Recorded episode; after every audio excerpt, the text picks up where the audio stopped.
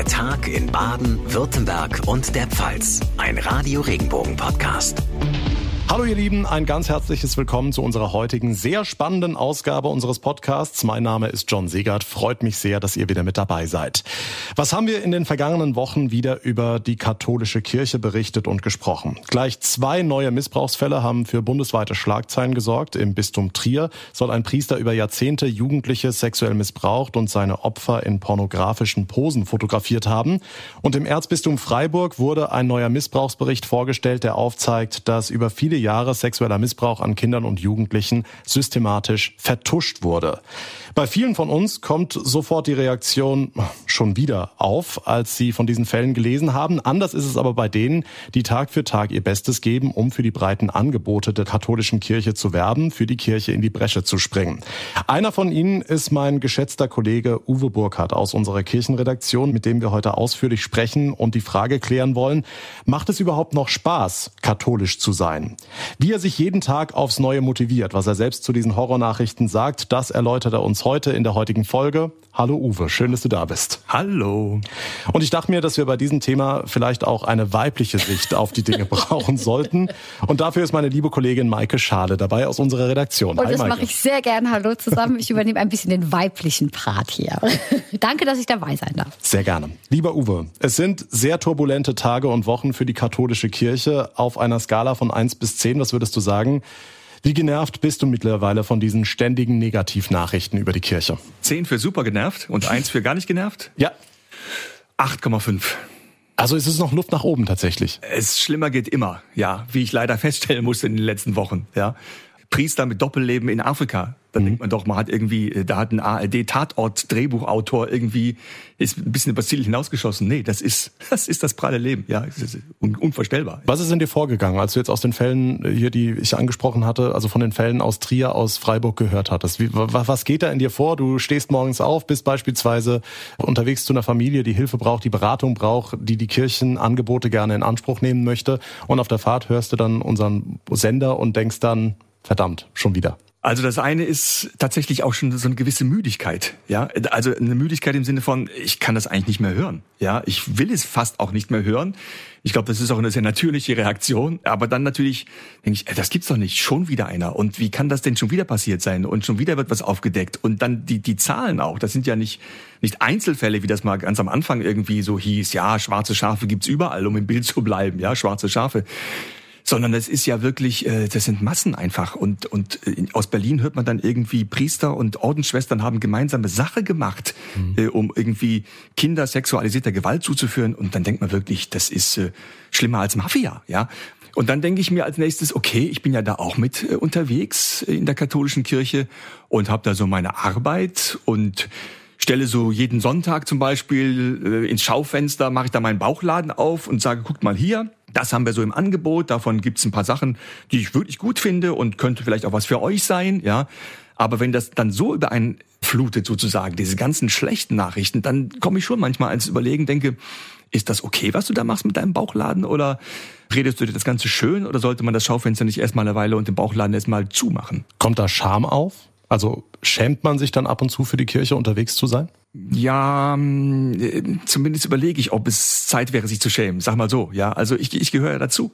Ja, natürlich bin ich völlig unverdächtig, irgendwie sexuell jemanden missbraucht zu haben, ja, aber ich bin Teil des Systems und das System ist das Problem. Und die Frage ist, wie weit trage ich selbst durch mein, sag mal, mein, mein positives, mein, mein Engagement, was zunächst mal ja vielleicht unverdächtig ist, trotzdem irgendwie dazu bei, dass das ganze äh, System eben weiterlebt. Mhm. Jetzt bist du verheiratet, hast Kinder, aber ein großes Thema ist natürlich äh, das Zölibat in der Kirche. Und das ist auch eine Frage, die Maike an der Stelle wahrscheinlich auch brennend interessiert. Inwieweit glaubst du, dass diese ganzen Fälle allen, also in der evangelischen Kirche gibt's auch Missbrauchsfälle, aber die katholische Kirche ist vermutlich deutlich mehr anfällig dafür durch das Zölibat. Würdest du das so unterschreiben? Denkst du, das Zölibat ist da ein ganz großes Problem? Oder du hast gesagt, das System ist ein Problem. Äh, müsste das Zölibat abgeschafft werden? Nach allem, was ich so mitbekommen habe und mir gemerkt habe, was alles schon erforscht worden ist, ist das Zölibat nicht so entscheidend. Ja, weil sexualisierte Gewalt gibt's in allen möglichen Milieus. Macht ist da viel wichtiger. Macht ist da ein viel zentralerer Faktor, meiner Kenntnis nach. Dass wirklich Schutzbefohlene da sind, dass es Leute gibt, die das Sagen haben, ob das jetzt Pfarrer dann eben sind. In der katholischen Kirche sind es ja Pfarrer in der Regel. Ja, ob das in einem Sportverein Trainer meistens sind es ja die Männer, Trainer sind, ja, dass dieses Machtabhängigkeitsverhältnis ausgenutzt wird, ja, benutzt wird und dann die Opfer sozusagen dann auch noch in ihrer Scham bestärkt werden, so nach dem Motto, ja, also und du willst ja, ne, lass das mal, dass das hier unter uns bleibt, ja, es ist auch besser für dich, aus welchen Gründen auch immer. Da wird, da wird Macht einfach ausgespielt. Und das gibt's halt überall. Und das gibt's eben natürlich auch am Ende zu Hause. Ja. Aber in der katholischen Kirche äh, muss ich ganz klar sagen, äh, geht das halt, es geht nirgendwo, ja. Aber mein Sprengel ist jetzt katholische Kirche. Mhm. Da würde ich sagen, hey, hey Leute, das geht nicht, ja. Das System ist das Problem, weil wir natürlich, ähm, ich sag mal so, es wird schon vieles auch in Zirkeln besprochen und ausgehandelt oder kann ausgehandelt werden, ähm, was dann so ein bisschen im Verborgenen bleibt einfach. Also da gibt es nicht so eine, das ist ja sogar in der Demokratie möglich, ja. Aber da gibt es zumindest dann Strukturen und Einrichtungen, die vielleicht ab und zu mal sagen, Moment, so läuft es hier nicht, ja in der katholischen Kirche, ja, so eine Mischung aus natürlich einer priesterlichen Vollmacht, die jemand auch hat, so ein Priester, ein katholischer Priester kann ja wirklich sehr viel vor Ort auch machen und entscheiden, auch selbst tun, ja. Bischöfe sowieso, ja. Bischöfe im Range von Ministerpräsidentinnen und Ministerpräsidenten, also haben da schon, am Ende passiert ja in einem Bistum nichts, ohne dass der Bischof sagt, ich will das. Und dann kommt es sehr auf den Einzelnen an, wie er damit umgeht. Also da gibt es eine Menge Macht. Die Frage ist, wie gehe ich mit der Macht um? Was mich interessieren würde, ist, wenn ihr Männer dann so, also ich will jetzt nicht dieses typische Klischee bedienen, klar, ne, mit Mann und Frau, aber ich frage mich jetzt als, als Frau, ähm, wenn ihr Kerle dann hinter geschlossenen Türen da irgendwie sitzt und, und irgendwelche Sachen besprecht und so weiter, dann seid ihr auch unter euch. Ähm, merkt ihr denn, dass das Thema Zölibat, Frauen in der katholischen Kirche, auch in Ämtern, dass das näher kommt, dass wir euch da mehr auf die Pelle rücken inzwischen? Ist das, äh, wird das abgetan als Zeitgeist oder ist das berechtigt? Also merkst du, dass da irgendwie, wenn du so die letzten Jahre Revue passieren lässt, dass das sich irgendwie ein bisschen verändert? Also mir kannst du ja gerne auf die Pelle rücken, ja. Hab damit wenig Probleme.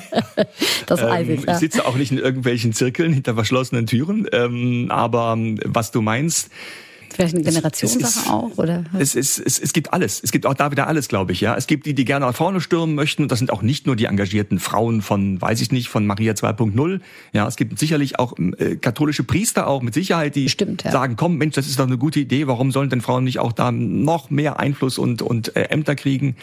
Ähm, aber es gibt auch das andere, ja, die sagen, ähm, Moment, das war ja irgendwie, das hat Jesus anders gewollt und ja, Frauen sollen mehr Einfluss bekommen, Frauen haben aber jetzt ja schon auch eine Menge Einfluss, die dann auf so eine auf so eine mittlere, auf so eine moderate hm, Ebene gehen. Und ähm, ich muss ganz ehrlich sagen, dass mit dem Moderaten ist ein bisschen schwierig. Mhm. Also mittlerweile packt mich manchmal auch dann doch so ein bisschen der Zorn und bin mir nicht ganz sicher, sollte man ja ein bisschen vorsichtig bei sich selber sein, aber ich glaube, manchmal ist da auch eine Prise heiliger Zorn dabei. Mhm. Ja, weil ich sage, Leute, so geht das halt nicht. Es ist immer eine Frage, wie ich was argumentiere. Ja, und, und diese Ehrlichkeit vielleicht auch zu haben, das wäre schon mal das allererste, zu sagen, okay, pass auf, da gibt's die Frage, sollen Frauen Priester werden oder nicht? Es gibt Argumente dafür, es gibt Argumente dagegen. Entscheiden muss das dann irgendjemand, ja, in, in der katholischen Kirche ist es am Ende der Papst letzten Endes, ja, ja der Stellvertreter ja. Christi auf Erden, also ja. schon ganz ziemlich weit oben. Aber diese Ehrlichkeit zu haben und nicht, nicht äh, immer wieder auch in so ein Muster zu verfallen, ja, also das ist ja völlig unmöglich, weil das kann nur so und so geregelt werden. Nee, das stimmt nicht. Es könnte auch anders geregelt werden. Ja, es müsste nur dann eben geregelt werden. Aber das ist in die Zukunft gerichtet. Die Ehrlichkeit in der Kirche fängt ja einen Schritt vorher an, nämlich auch bei der Aufklärung der Missbrauchsfälle. Was ich fast genauso schlimm finde wie der Missbrauch an sich, ist ja die Vertuschung, dass dann über Jahrzehnte lang Geistliche geschützt werden, versetzt werden, können da weiteres Unheil anrichten. Aber es darf bloß nichts in den Vatikan dringen, es darf bloß nichts an die Öffentlichkeit dringen. Also Ehrlichkeit ist bei der katholischen Kirche auch ein weit verbreitetes äh, Fremdwort. Ein, also es ist ein Riesenproblem. Ja, und ich, äh, man sieht ja auch jetzt Jahr für Jahr, 2010 ist das ja mit einem großen Knall durch den Pater Mertes in Berlin letzten Endes mal richtig öffentlich geworden. Missbrauch in der katholischen Kirche, sexualisierte Gewalt, Canisius-Kolleg in Berlin. Das ist mittlerweile 13 Jahre her.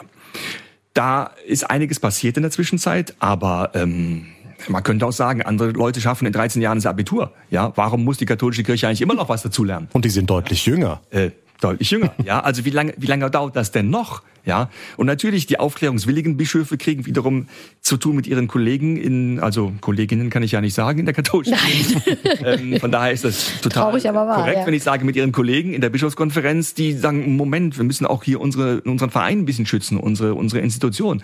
Und das wiederum, da muss ich sagen, ähm, da erwarte ich von meiner katholischen Kirche was anderes. Also ja? könnte es für dich schneller gehen. es schneller gehen und auch ein bisschen skrupelloser. Skrupelloser im Sinne von, ja, dann, dann nimmt der Laden halt Schaden. Aber der Schaden ist ja eh schon da. Andere haben schon Schaden fürs Leben. Da ein bisschen mehr Vertrauen auf den Heiligen Geist und den lieben Gott, der ja anscheinend und angeblich uns immer begleitet und seine schützende Hand auch irgendwie über die Kirche hält, ja, sodass dann auch am Ende ja nichts die Kirche umpusten kann. Selbst äh, so viel Murks können, können die gar nicht machen, ja. Das würde ich mir dann schon wünschen, in, in Taten, nicht nur in Sonntagspredigten, ja. So, dass man sagt, okay, oder dass die Rede davon, dass wir bei den Menschen sind, für die Menschen da sind und äh, für das Seelenheil der Menschen, ja, das ist so und das ist auch sehr schön. Und das muss aber auch dann die oberste Priorität sein. Und die oberste Priorität kann nicht sein, und das lese ich habe ich lange Zeit immer wieder gehört und gelesen, wir müssen Schaden von der Kirche abwenden und so. Ja, vielleicht auch noch, aber ganz am Ende erst dann. Ja, also vorne auf der Agenda muss was ganz anderes stehen. Und solange das nicht kapiert worden ist von allen, dass Schaden von der Kirche abzuwenden nicht die erste Priorität sein kann. Solange das nicht von allen kapiert worden ist und auch gefühlt wird, also wirklich, dass sie sich das einverleibt haben, jede Zelle, ja, äh, nicht nur irgendwo auf dem Papier geschrieben, so lange ähm, läuft es nicht gut. Also ich finde das großartig, dass du das hier machst, Absolut. dass du dich hier hinstellst. Äh, Chapeau, ehrlich, das nur mal so nebenbei an, an dieser Stelle, dass du, weil ich kann mir vorstellen, dass du ja auch dieses Thema irgendwann auch mal ein bisschen jetzt leid bist, ne? oder? Also ich, wie oft wirst du denn, du wirst doch bestimmt jetzt vermehrt auch immer darauf, ich sage jetzt nicht am Pranger gestellt, aber mehr angesprochen, oder? Also wenn du jetzt unterwegs bist, ähm, ihr macht ja so viele gute Sachen auch. Also in der, in der, in der ja, ich weiß ja, was, was du alles so an, an guten Dingen tust, wie, wie, wie du tickst, wie du unterwegs bist und so. Und ich stelle mir das rein jetzt persönlich, gefühlsmäßig schrecklich vor, wenn, wenn du da hingehst und willst helfen, was, was, was Gutes tun und immer wieder kommt dieses, ja und nö und Doppelmoral und bla, wie gehst du damit um? Kannst du da noch schlafen, wenn du da von solchen Terminen kommst und wird es mehr von der, ähm, wirst du mehr angesprochen und vielleicht auch von anderen Leuten? Also hat sich das gewandelt? Ja, also dass wir heute hier jetzt beieinander sind, ist ja zum Beispiel auch ein Ergebnis davon. Ja. Ne? Dass es Menschen beschäftigt, dass mich Menschen darauf ansprechen, ja, ihr wollt es ja jetzt wissen. ähm, es gibt, äh, ich habe gerade einen Freund, kommt mir in den Sinn, wenn ich den, den sehe ich selten, aber wenn ich ihn sehe, äh, beim letzten Mal auch mit, der meinte, ach, bist du immer noch im Verein, diesem Kinderschänderverein? Ja. Das kann er mir gegenüber so machen. Und trotzdem, es gibt schon. Du bist ja auch ein feiner Kerl. Also das möchte ich an Ja. dieser Stelle nochmal sagen. Ich kenne dich ja nun. Aber ja. was antwortet man als feiner ja, Kerl? Das genau, ist ja die das- Frage. das du, du, wirst als feiner Kerl angesprochen als Kinderschänder. Also, beziehungsweise du läufst mit Kinderschändern mit. Ja. Das ist wie bei, bei, bei Rechtsradikalen mitzulaufen, du gehörst dazu. Ja. Also was macht man damit? Also es gibt schon einen kleinen Stich, das muss ich schon auch sagen. Also einen kleinen Stich gibt's dann trotz, trotz alledem. Also es ist gar keine Frage, ja, obwohl wir das, obwohl wir gut miteinander können und dann ist es auch wieder okay.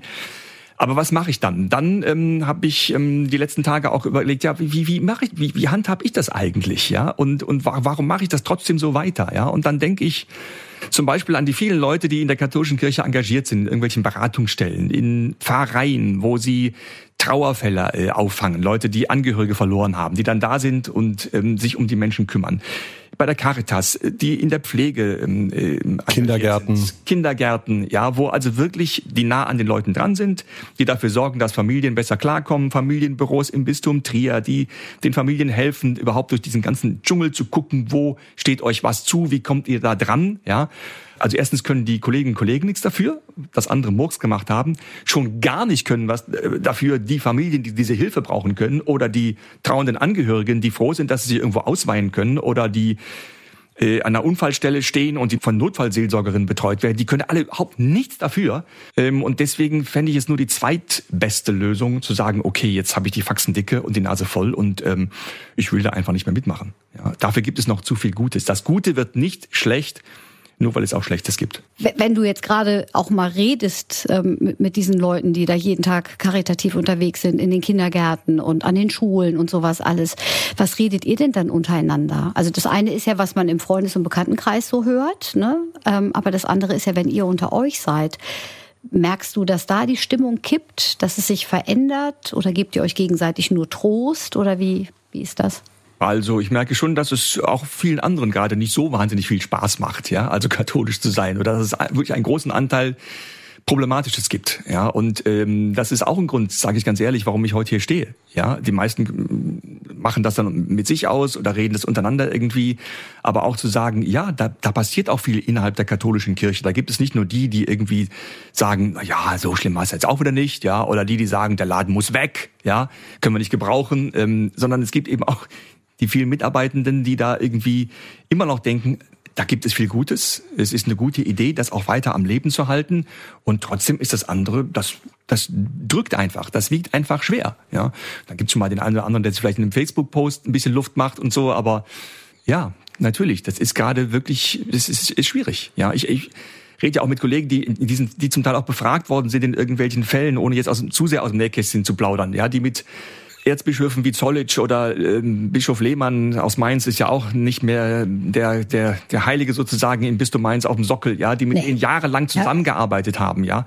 Und die wahrscheinlich auch sich dann so trösten, dass sie sagen, ja gut, was da an Gutem passiert ist, wird nicht schlecht deswegen, aber dass das Schlechte ich auch, auch gar nicht bemerkt haben, ist schon. Ähm, was würdest du denn ändern, wenn, wenn, wenn du jetzt mal für eine Stunde Papst sein könntest? Was würdest du machen? Ja, dann würde ich erstens natürlich äh, entscheiden und beschließen, dass äh, mein Mandat über die eine Stunde hinaus verlängert wird. Sehr clever.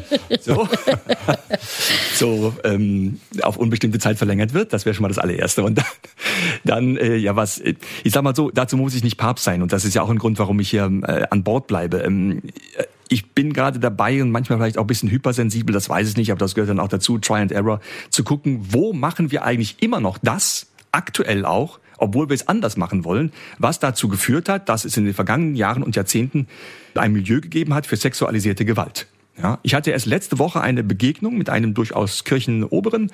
Da gehe ich jetzt auch nicht ins Detail, ähm, aber ich hatte anschließend den Eindruck, da wird eine Kommunikation gepflegt, die verlängert diese systemische Schieflage, dieses einer sagt, wo es lang geht und die anderen müssen gucken, wo sie bleiben, sozusagen, ja, ähm, die, die, die verlängert das nur und das darf nicht sein. Das führt Gott sei Dank heute dann nicht mehr zu sexualisiertem Missbrauch. Davon gehe ich jetzt mal aus, ja. Aber diese Strukturen, diese Kommunikationsstrukturen, auch diese mangelhafte, ich sage jetzt mal mangelhafte Aufmerksamkeit, auch ein ein großes Empathiedefizit manches Mal, ja ich generalisiere nicht im Sinne von, das ist bei allen so, aber das gibt es zu oft und das gibt es vielleicht auch manchmal in den oberen Etagen der Kirche zu oft. Das kann ich mir jetzt gar nicht anmachen. Also immer noch.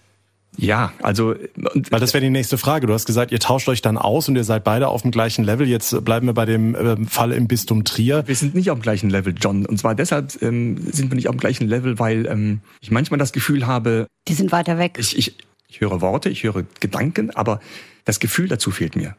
Ja, wie, wie oft habe ich schon auch so Statements gehört wie, ich bedauere das sehr, ich bitte um Entschuldigung, äh, mir tut es unheimlich leid. Aber es ist ja die Frage, äh, sage ich, es tut mir unheimlich leid? Oder sage ich, so. boah, das tut mir echt leid. Mhm. Ja. Oder fühle ich es, genau. So, die sind zu weit weg dieser, vielleicht dann. Ja, und ja. mach dann vielleicht auch mal ein paar weniger Worte. Ja. Und, und, und, und hab dann halt dann einfach mal die Klappe auch, weil es einfach, ähm, ja, also ich kriege jetzt auch so ein bisschen Gänsehaut, wenn ich mich da so reinfühle zum Beispiel. Ja, also weil es einfach vom Gefühl her dann äh, total echt ist. Müsste es deiner Meinung nach mehr Externe in der Aufarbeitung der Missbrauchsfälle geben? Also jetzt im Beispiel Trier, da hat der Neffe des äh, bereits verstorbenen Priesters ja die Dias von den pornografischen äh, Kinder- und Jugendlichen Darstellungen auf dem Speicher gefunden. Und er moniert in der Öffentlichkeit, er fühlt sich vom Trierer Bischof Stefan Ackermann und äh, auch die Aufarbeitungskommission im Bistum Trier würde ihn hängen lassen. Also er fühlt sich im Stich gelassen. Findest du, dass so Aufarbeitung dann nicht lieber externe, die auch vielleicht eine gewisse Entscheidungsgewalt, irgendwelche Konsequenzen zu treffen hätten, dass das da nicht besser aufgehoben wäre? Also für die Glaubwürdigkeit auf jeden Fall. Wie das inhaltlich am Ende ausgeht, kann ich jetzt schlecht beurteilen. Ja, aber äh, für die Glaubwürdigkeit auf jeden Fall. Das sollen, das sollen Leute von außen. Das wird ja zum Teil auch gemacht. Mhm. Werden ja externe dazugeholt, äh, das aufzuklären. Aber ähm, weil nach allem, was ich in den letzten Jahren und Jahrzehnten so gehört und gesehen habe und äh, äh, nichts mehr ist unvorstellbar. Nichts mehr ist unvorstellbar. Das war vor, vor gut zehn Jahren noch anders. Da haben auch noch Leute ähm, anders, wie soll ich sagen, das eingeschätzt und reagiert, ähm, die heute auch äh, viel sensibler geworden sind, weil sie das aber einfach nicht für möglich gehalten haben. Das soll keine Entschuldigung sein, das ist einfach nur ein Befund sozusagen. Ja, ich war selber auf einer Jesuitenschule Auch da in, in Bad Godesberg, Aloysius-Kolleg, ähm, wo es auch Missbrauchsfälle gegeben hat, wo auch Verantwortliche zu spät reagiert haben, die es hätten wissen können, dass hier irgendwas nicht, nicht sauber ist. Ja, ich erinnere mich noch ganz gut. Ich weiß gar nicht, wie ich drauf komme, aber wahrscheinlich, weil es mich beschäftigt. Ich erinnere mich noch ganz gut, äh, auf dem Schulhof, es gab so einen Pater und da hat man eigentlich immer einen Bogen drum gemacht, einen großen Bogen drum, weil der hatte so eine gewisse Autorität. Heute, mit dem Wissen von heute auch, ähm, oder auch schon vor zehn Jahren, das ist ja schon länger bekannt, habe ich, hab ich gedacht, ja, wo waren da die Antennen, um zu sehen, dass die alle einen großen Bogen um den machen? liegt vielleicht nicht nur in dieser natürlichen Autorität, sondern da gibt es noch irgendwie was anderes. Ja. Also war dieser Pater dann auch in Missbrauchsfälle involviert? Absolut, ja, absolut. Ja. Und quasi die kindlichen Antennen, die haben signalisiert, halte ich mal lieber von dem fern. Das, ja, das war mir zu viel Respekt eigentlich. Ja, das war mir zu viel Autorität. Ja, aber gut, als, als Kind, als Schüler, wenn du 11, 12, 13 im mhm. Gymnasium bist, da bist du jetzt nicht, nicht so drauf, dass du denkst, okay, jetzt gehe ich dem mal nach, sondern machst du halt den großen Bogen. Da haben auch Eltern, ich will jetzt gar nicht abschreiben, aber da haben auch, auch Eltern irgendwelche Fotos gesehen, ja, von äh, jungen Knaben, ja, ähm, und haben, oder davon gewusst zumindest, und dann wurde dann irgendwie so unter künstlerische, so künstlerische Fotografie eingeordnet, ja. Das war dann für viele auch unvorstellbar, ja. Aber diese Zeiten sind nun echt vorbei, ja, und deswegen, ähm, ähm, wächst auch meine Ungeduld so mit jedem Fall, der da wieder neu kommt. Und dann gucke ich dann schon noch hin und denke, ey, hat das wirklich keiner wissen können? Ja, war das so unklar? Ja, also ich meine, Erzbischof Zollitsch jetzt da in Freiburg, ähm, der hat auch Mitarbeitende gehabt. Ja, damals schon, die heute in Positionen sind, die der Seinen gleichkommen. Die entschuldigen sich auch. Ja, reicht das? Ich werde das nicht hier beurteilen und entscheiden, aber es gibt viele, viele Fragen. Ja, weil es ist einfach dieses System, und das System, in so einem System, ähm, wie sagt man so schön, hackt eine Krähe der anderen kein Auge aus. Ja, aber das ist immer, wenn man sowas dann hinstellt als These, dann, dann gehen natürlich, wie soll ich sagen, dann, dann geraten auch alle anderen unter die Räder, tendenziell, die da, die da sehr ehrlich unterwegs sind, sehr offen unterwegs sind. Wir haben es ja eben von denen gehabt, die in irgendwelchen Beratungsstellen äh, Schwangere beraten, die, die, die ungewollt schwanger geworden sind und jetzt nicht wissen, wie sie ihr Leben weiterleben sollen. Existenzielle Notfälle. Mhm. Ja, äh, die haben damit nichts zu tun letzten Endes. Und, aber das ist so der, die ganze Problematik. Also glaubst du, bei den bestehenden Personen kann da noch ein Umdenken stattfinden oder muss es dann erstmal der Sohn, der Enkelsohn, der Urenkel kommen, der dann erstmal diesen, diesen, diesen Geist mitbringt? Oder glaubst du, bei den bestehenden ist vielleicht noch irgendwie nicht ganz die Messe gelesen? Also, also, also die Entscheidungsträger in der katholischen Kirche sind ja die Bischöfe. Deshalb ist das auf den Urenkel zu warten, das würde mir deutlich zu lange dauern. das ist nicht vor, noch nicht vorgesehen. Ähm, aber es gibt ja auch die Bischofskonferenz ist ja auch ein, ein, ein bunter Haufen. Ja? Und da gibt es welche, die sind, glaube ich, schon sehr weit vorne mit dabei und wollen das verändern. Und dann gibt es aber auch welche, die mh, hm, wissen nicht so genau. Und da gibt es wahrscheinlich auch welche, die sagen, ach nee, lieber nicht. Ja? Und diesen und diesen Laden dann so insgesamt nach vorne zu bringen, ist, es ist schon eher zäh. Das ist auch ein zähes Unternehmen. Die Sensibilität muss, muss wachsen.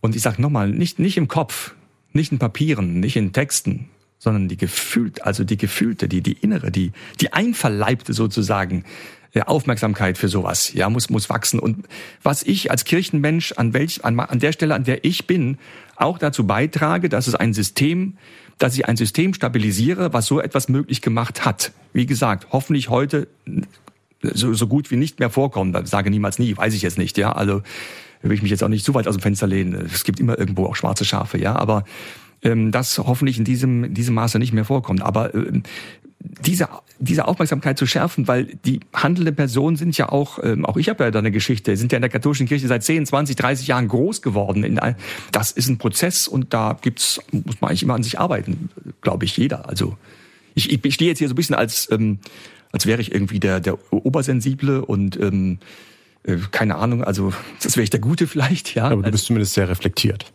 Also ähm, ich, ich bemühe mich darum, mhm. ja, und das ist mal so die die die Uraufgabe von jedem. Und da merke ich natürlich in meiner Kirche hier und da noch geht mir das noch nicht weit genug tatsächlich. Mhm. Ne? Also jo.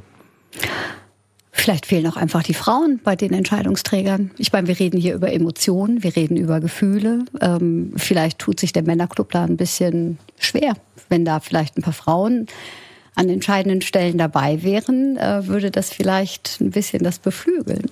Ja, war das jetzt eine Frage, ein Angebot? Das war eine Frage. Werbung oder Werbung? An uwe.burkhardt. Nein, ich wollte es nur mal, ne, ich, ich wollte es nur mal so ähm, ein, einfließen lassen. Also Na, natürlich, also ne? das ist, ist ganz klar. Und da gibt es auch äh, Argumente dafür, äh, also innerkatholisch dafür, dagegen. Am Ende muss es jemand entscheiden. Aber wichtig ist natürlich auch, ähm, das wäre mir wichtig, das transparent zu machen, ja, und nicht in, in, in so einem katholischen, in, vielleicht in einem es ist gehört, es ist vielleicht ein katholischer Urmodus, ja. Ähm, das liegt ein bisschen an der hierarchischen Struktur der katholischen Kirche, dass einer dann sagt, wo es lang geht, ja, sondern das ein bisschen transparent zu machen. Auch wenn am Ende einer sagt, wo es lang geht. Das ist ja überall so. Das macht der Bundeskanzler oder das macht der Oberstadtdirektor, keine Ahnung, der entscheidet, Buslinie 7 fährt jetzt nicht mehr demnächst oder so irgendwie. Ja, also am Ende muss ja irgendwie einer was entscheiden oder ein Nee mhm. und eine Unterschrift untersetzen unter irgendeinem Beschluss. Ähm, aber dass man das mal transparent, transparenter handhabt, dass es Gründe dafür gibt und Gründe dagegen und Gründe für dieses und für jenes, dass das nee, dann, dann wäre schon mal viel gewonnen. Und was die Frauen angeht, Wäre vielleicht ganz hilfreich, wäre vielleicht ein Argument dafür. Das ähm, mal. Die bringen auf jeden Fall, ist ja, gar, ist ja gar keine Frage, ja. Also jeder Einzelne, auch jeder einzelne Mann, bringt eine besondere Note mit ein. Und jede einzelne Frau würde auch eine besondere Note mit einbringen. Sensibles Thema. Dass es geschlechterspezifische Unterschiede da auch gibt, das ist auch gar keine Frage, ja. Also du hast Verständnis für jeden und jede, der aktuell einen Brass auf die katholische Kirche hat, höre ich so ein bisschen raus. Ja, also kann man das so sagen? Es gibt viele, viele, viele Gründe, einen dicken Hals zu haben auf die katholische Kirche. Das denke ich schon. Dann abschließend vielleicht noch dein flammender Appell, um diesen Kreis jetzt zu schließen. Warum macht es durchaus noch Spaß, katholisch zu sein? Also am Ende geht es ja darum, jeder von uns ist irgendwie so auf diesem Planeten unterwegs und überlegt, warum er das eigentlich macht, warum er hier eigentlich unterwegs ist. Also erstmal, wie er hier gelandet ist. Gut, das, da gibt's biologische Gründe einerseits, aber dann ja, und dann ist er hier auf diesem Planeten unterwegs und guckt, wie er so klarkommt. Und dann gibt's, glaube ich, ein paar gute Ideen, die einem dabei helfen können besser klarzukommen, weil es ist ja nicht alles so schön. Das Paradies war gestern, ne, haben wir Adam und Eva vergeigt. Ein paar gute Ideen, wie, wie, wie kommt man hier sinnvoll, wie, wie es so schön heißt, ja, zufrieden, glücklich ist ein anderes Wort dafür ja, auf diesem Planeten so zurecht. Und dann kommen einem Sachen quer. Ja, und dann denkt man wieder, ach, ist doch eigentlich irgendwie, lohnt sich das Leben, ja. Und ich finde nach wie vor, dass der, das Christentum ist auch nur eine Religion. Andere Religionen haben auch entsprechende Angebote. Aber das Christentum ist ein Angebot, Menschen ähm, ja, hinzuweisen, was könnte eine gute Idee sein für dein Leben, wie du dein Leben führst, wie du es gestaltest, worauf du Wert legst, wo deine Akzente sind, ja, was vielleicht, warum vielleicht Rücksicht eine gute Idee ist und nicht Ellbogen raus, ja. Ähm, da haben wir vieles im Angebot und wir, wir helfen ja auch mit. Es gibt ja wahnsinnig viele karitative Einrichtungen auch von der katholischen Kirche, ja, wo, wo wirklich Leuten geholfen wird von von von Kleinkind bis zu von werdenden Müttern bis zu bis zu Seniorenpflege. Das ist ja, da engagieren sich Leute auch, weil sie sagen, komm, ja, aus meinem Glauben heraus, so wie ich die Welt sehe und wie das mit Gott und so ist, wie ich glaube, dass es ist, ähm, handle ich so und so deshalb richte ich da keinen flammenden Appell, ja, sondern ich würde es eher so sagen, ich würde es eher sagen, also wenn mich jemand fragen würde, so wie du mich jetzt gefragt hast, dann mache ich mein Türchen auf, ja, vielleicht sogar mein Herzenstürchen ein bisschen, ja, und das da reinschauen und sagen, okay, das, das bewegt mich dabei, ja, und ich finde es nach wie vor eine gute Idee, dass Leute auf diesem Planeten, es gibt so vieles, was man bewältigen muss, so vieles, ähm, wo man auch äh, vielleicht den Kopf in den Sand stecken könnte oder sagen, was soll das Ganze eigentlich, ja, alles sinnlos.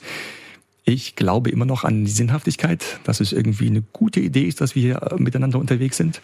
Und aber dafür muss man auch ein paar Argumente suchen und dann muss man es auch ins, ins Handeln umsetzen, ja. Und deswegen, ähm, deswegen bin ich so unterwegs, wie ich unterwegs bin, ja. Danke, Uwe, dass du uns äh, die Tür zu dem Herzchen ein bisschen aufgemacht hast heute. Ja, sehr gerne. Mir ist es einfach wichtig äh, und ich glaube auch fest daran, dass wir sehr viel im Schaufenster haben, was Menschen echt helfen kann. Ja, Frauen, Männern, Kindern, Alten, Jungen, Großen, Kleinen, ja, eine, eine ganze Menge gute Sachen. Ja, und ich habe keinen Bock darauf, ja, sozusagen da einfach den Vorhang zuzumachen und zu sagen und dann äh, steht dann draußen äh, Missbrauch, Missbrauch, Missbrauch auf diesem Vorhang und man sieht gar nicht mehr, was da in der Schaufensterauslage schön ist und hilfreich ist für Menschen äh, ist. Und zwar egal, ob sie jetzt jeden Sonntag in die Kirche rennen oder wie katholisch sie sind, das interessiert normalerweise gar keinen. Ja, egal, ob eine schwangere Mutter zur Beratung kommt oder ob man ich meine alte, meinen alten Vater ins, ins Pflegeheim irgendwie tun muss. Das ist, da wird keiner gefragt, wie katholisch er ist oder ob er jeden Sonntag in die Kirche rennt. Ja, also, aber ich habe wirklich keinen Bock darauf, dass das alles so zugedeckt wird und deshalb ähm, bin ich zum Beispiel heute auch hier bei euch gewesen. Danke, vielen danke. Dank, dass du da warst. Dankeschön, Uwe Burkhardt aus unserer Kirchenredaktion und vielen Dank natürlich auch an Maike Schale. Ja, es hat mir sehr viel Spaß gemacht mit euch. Trotz des schweren Themas fand ja, ich das eine ja, sehr ein anregendes Gespräch mit Ein euch. wichtiger Jungs. weiblicher Blick auf die Dinge. Vielen Dank, dass ihr da wart. Vielen Dank, dass ihr diesen Podcast bereichert habt. Viele weitere Infos zu diesem doch sehr spannenden, interessanten Thema haben wir euch wie immer in die Show Notes verlinkt. Da habt ihr auch die Möglichkeit, uns Fragen, Kritik oder auch eure Meinung mitzuteilen. Alles in den Show Notes, alle Kontaktmöglichkeiten auch Facebook oder Instagram haben wir euch verlinkt. Mein Name ist John Segert. Ich bedanke mich ganz herzlich für eure Aufmerksamkeit, für euer Interesse. Wir hören uns dann in der nächsten Folge wieder. Bis dahin alles Gute und vor allem bleibt gesund. Der Tag in Baden, Württemberg und der Pfalz. Ein Radio Regenbogen Podcast.